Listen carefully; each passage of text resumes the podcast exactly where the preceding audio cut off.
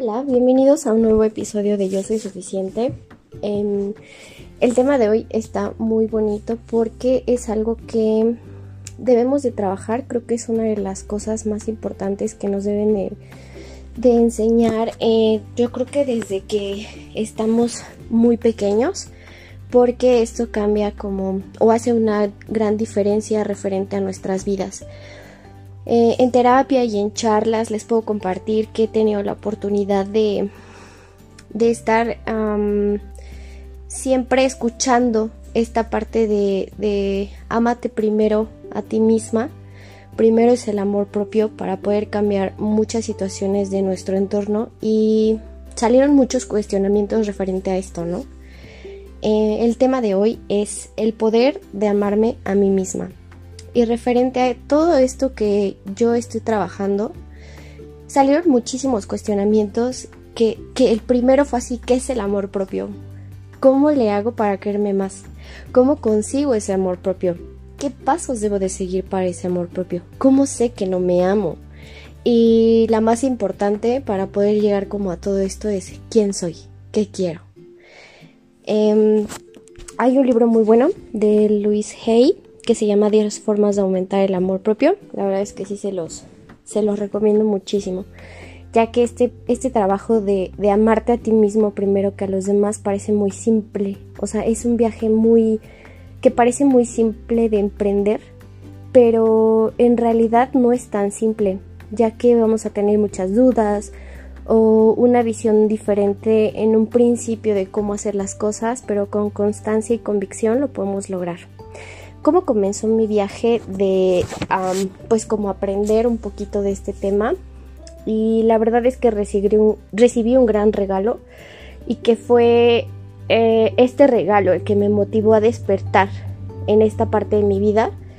Fue morir en vida, literalmente, emocionalmente y espiritualmente, porque gracias a este proceso decidí renacer, decidí aprender a amarme y hacer este trabajo constante, cuestionándome por qué estoy así, por qué tenía eh, ese vacío, por qué tenía que seguir permitiendo muchas cosas que me afectaban. Eh, el cuestionamiento que les decía, quién soy realmente, qué quiero.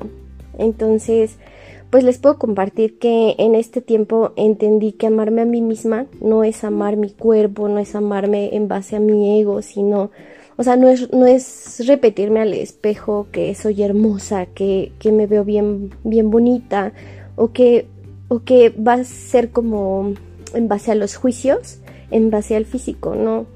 Porque entendí en este tiempo que el cuerpo es transitorio y sí tengo que cuidarme físicamente, mi salud, mi bienestar, pero tengo que amarme más en cuanto a saber quién soy, qué quiero y hacia dónde quiero llegar y cómo estoy en el presente.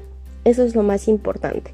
Amarme en el presente, ya que el pasado pues no nos define, o sea, las cosas que hicimos en el pasado no nos definen y el futuro pues es algo incierto.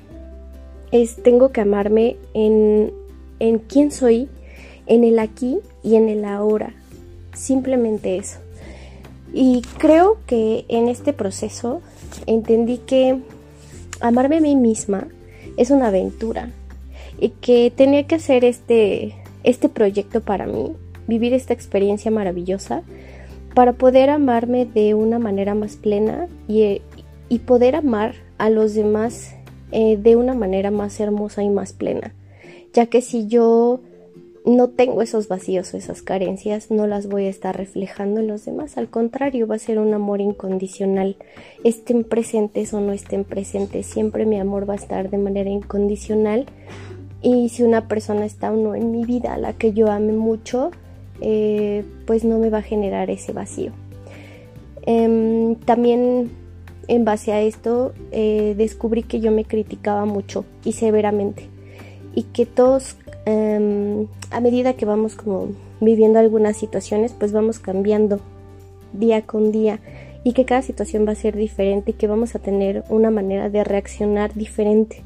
Pero ya con estas bases, pues entendí que criticarme así de una manera tan severa, pues no es como la mejor idea, porque eh, tenemos como una educación o una programación desde niños de no vales, no eres suficiente. Em, y si tenemos como esa, esa programación desde niños o, de, o, hacemos caso como a estas creencias de cómo nos educan y demás, pues siempre vamos a vivir desgraciados. Y la verdad es que no es así. La vida puede ser muy bella y lo primero que tenemos que empezar a dejar de, de ser es como es como juzgarnos, o sea, no buscar esa, esa perfección en todo, sino cambiar esta parte día con día y entender que, que no somos perfectos, pero sí somos perfectibles. El no tener miedo, no asustarnos, ya que en base a esto atraeremos lo que más tememos. Y saber que somos dignos de amor y el amor más bello es el amor propio y mm, pues no debemos de tener como esos pensamientos paralizantes, sino de avance. Cada día es una oportunidad para vivir y es la aventura más bella de tu vida, comenzar a ser.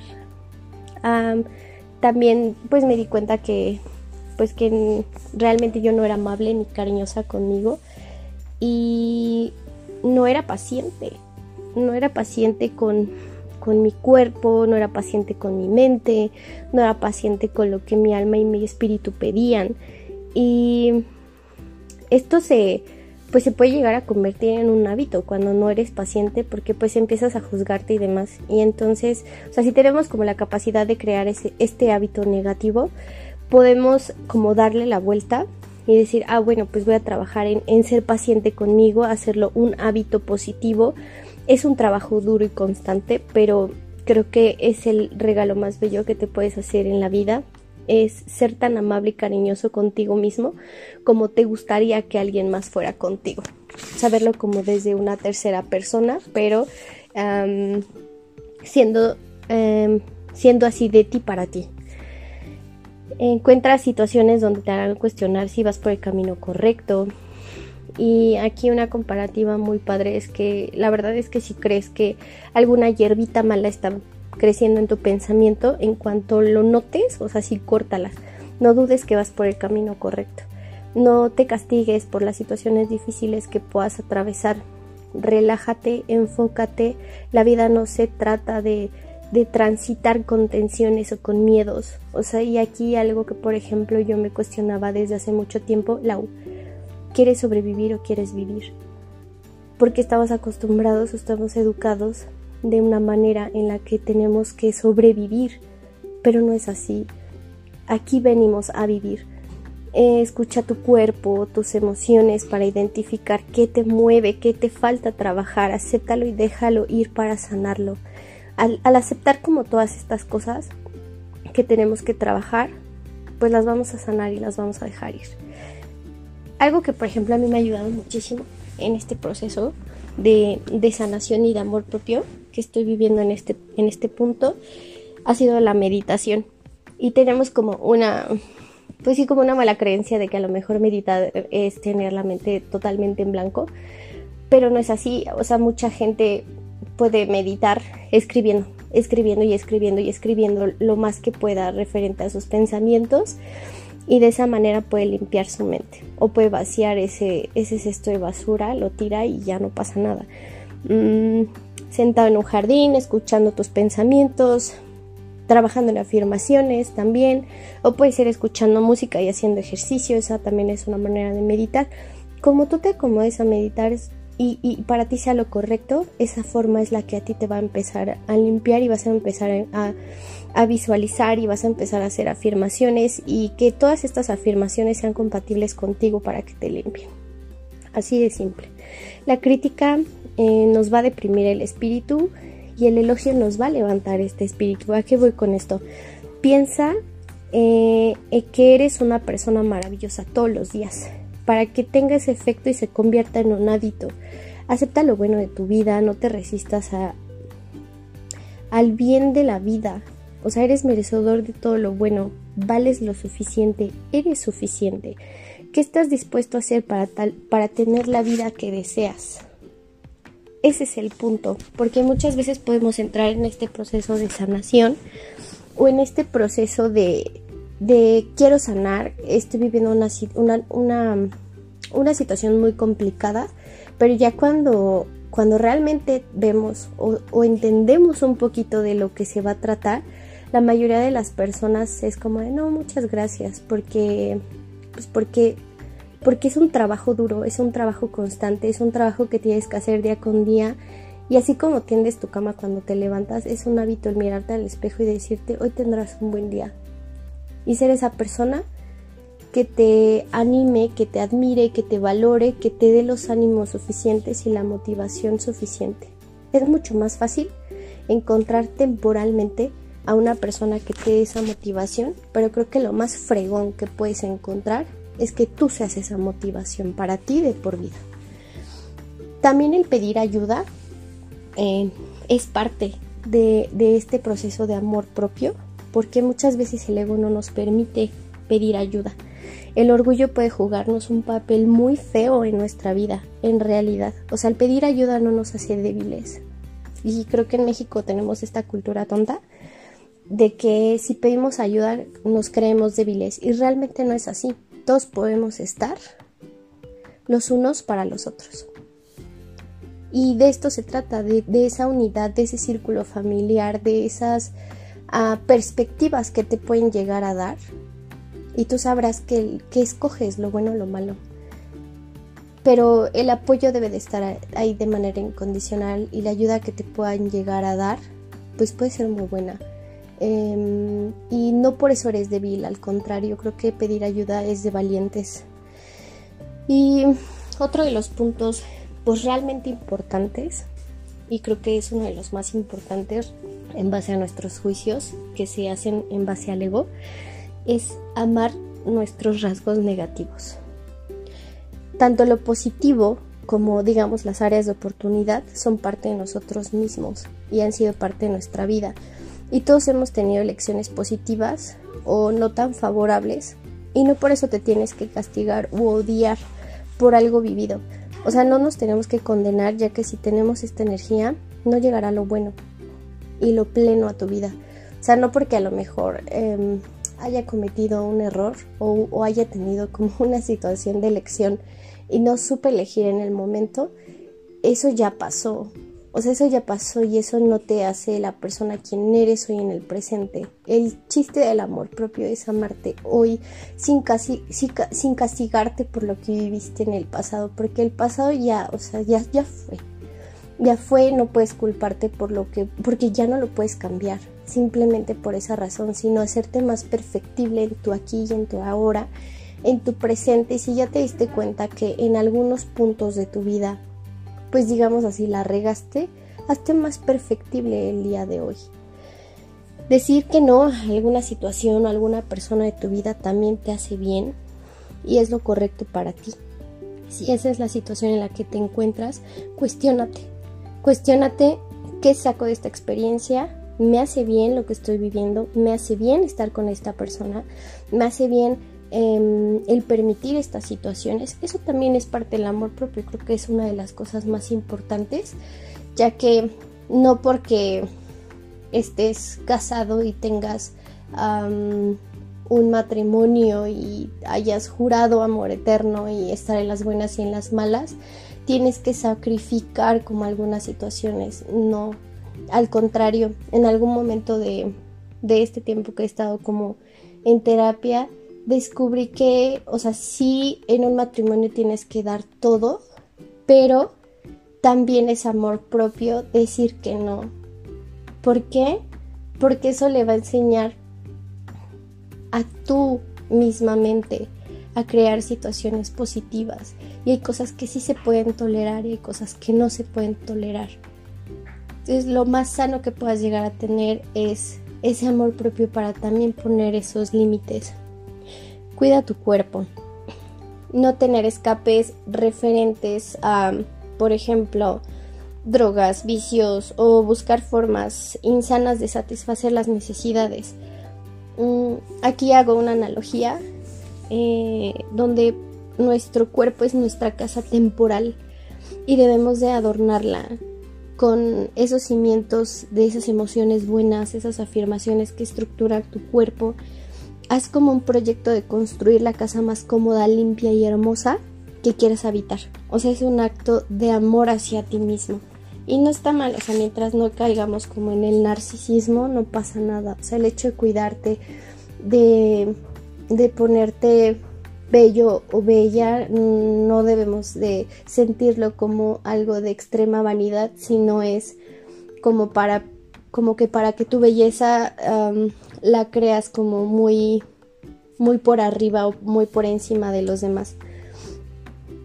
Y la verdad es que yo estoy muy agradecida con mi terapeuta y con unos tíos en específico porque me ayudaron.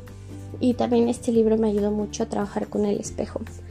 Y en algún punto de, alguna crisis que tuve, platiqué con, con mis tíos, los que he estado mencionando durante todo este podcast, y me dijeron, en vez de estar viendo qué es lo que quieren los demás, Lau, tienes que ver qué quiero yo y párate al espejo y di, ¿qué quiero yo?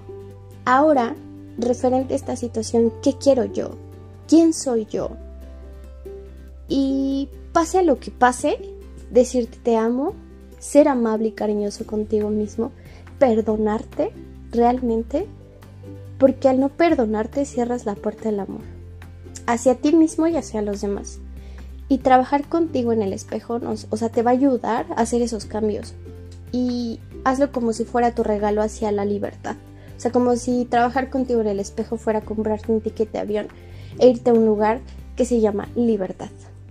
Y decirte ahora merezco todo lo bueno de la vida, porque eres merecedor.